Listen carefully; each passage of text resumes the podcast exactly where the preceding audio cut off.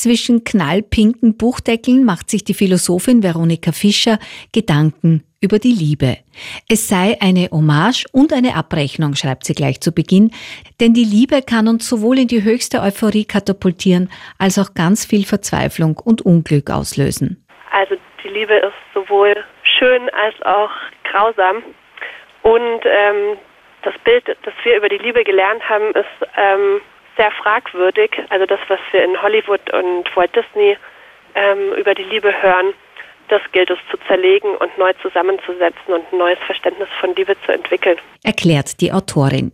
Dieses Buch ist aber kein Ratgeber, wie man lieben lernt oder die glückliche Liebe findet, sondern Veronika Fischer seziert hier, was mit Liebe gemeint sein kann. Das heißt, ich habe einfach versucht, eine Definition von dem Begriff Liebe zu erstellen und habe da gemerkt, dass es wahnsinnig schwierig ist, weil das Wort alleine schon so viele Bedeutungen hat, dass man das so ein bisschen aufdröseln muss. Und das habe ich eben in dem Text gemacht. Und dann habe ich ähm, im Schlusskapitel so eine kleine Anleitung gegeben, wie man für sich selbst den Liebesbegriff hinterfragen kann, weil der Liebesbegriff ja wahnsinnig individuell ist und äh, jeder Mensch eigentlich eine andere Auffassung davon hat. Das Buch ist eine Einladung, das Leben und die Liebe neu zu verstehen.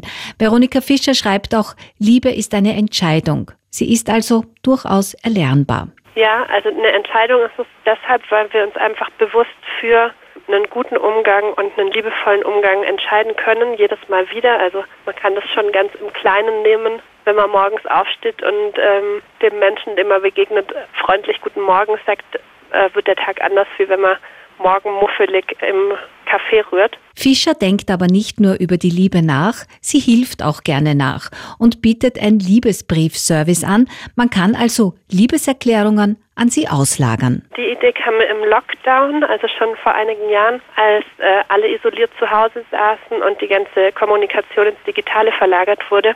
Und weil ich einfach wahnsinnig gerne Briefe schreibe und Postkarten und auf Papier arbeite ähm, und selber auch kein Smartphone besitze, dachte ich mir, ähm, das ist schön, das für andere Menschen auch bereitzustellen, dass der Brief wieder ein bisschen modern wird.